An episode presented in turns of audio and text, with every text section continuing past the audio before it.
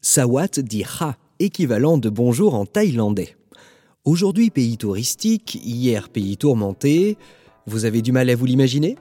Venez, fermons les yeux et remontons à l'époque du royaume de Siam au XIXe siècle. Beauté fatale, Venise de l'Orient, dirigé par un roi moustachu nommé Rama V, le royaume de Siam est tristement seul. Ses puissants voisins avides de pouvoir sont aux portes du royaume. Le roi Thaï fait face au grignotage progressif de son territoire avec la souveraineté exercée par le Royaume-Uni, la France et la Chine. Seul contre tous, le bon roi Rama V se retrouve vite dépassé. Son pouvoir politique diminuant à chaque attaque, il n'arrive plus à assurer une stabilité monétaire.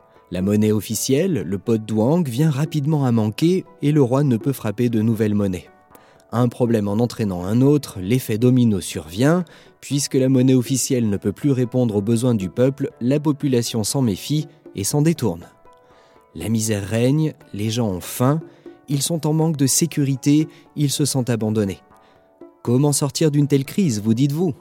Faire appel au peuple chinois. Leur devise pourrait être Qu'importe la place, qu'importe l'endroit, j'irai où tu iras, mon pays sera toi. Propriétaires de maisons de jeux et de thé, les Chinois sont maîtres des lieux de rencontre et de sociabilité pour les Siamois. Comme le gouvernement ne peut plus assurer la création monétaire, c'est eux qui vont s'en charger avec des jetons.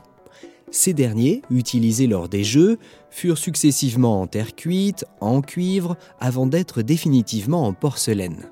De ce matériau vient leur nom de bi ou monnaie de porcelaine. La solution est donc toute trouvée pour remplacer les pots douang. Les bi font leur apparition sur le marché. Une monnaie sans valeur légale, mais acceptée de tous. La voilà la solution. Enfin, pas tout à fait. Les jetons présentent deux éléments appréciables. Ils sont petits et donc très pratiques à échanger, et leur valeur est inscrite sur chacun. Mais cette monnaie a aussi des limites. La contrefaçon est répandue et le nombre de billes mis en circulation est digne de la densité du trafic routier à Pékin. Chaque propriétaire de maison de jeu est libre de créer sa propre monnaie de porcelaine et de mettre fin à sa circulation quand il veut. Il doit seulement en avertir la population.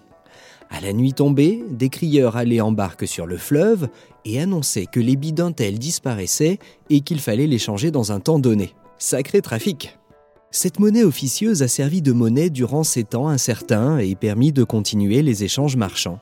Elle a fait le lien entre les systèmes monétaires. Ainsi, bien que les billes aient été interdits par un décret à la fin du 19e siècle, on en comptait pas moins de 5000 types jusqu'en 1930. Bidouilleurs, bienveillants, bien aimés ces Chinois? On peut se poser la question, mais c'est pourtant grâce à eux que le bi a été créé au royaume de Siam et que nous en parlons aujourd'hui.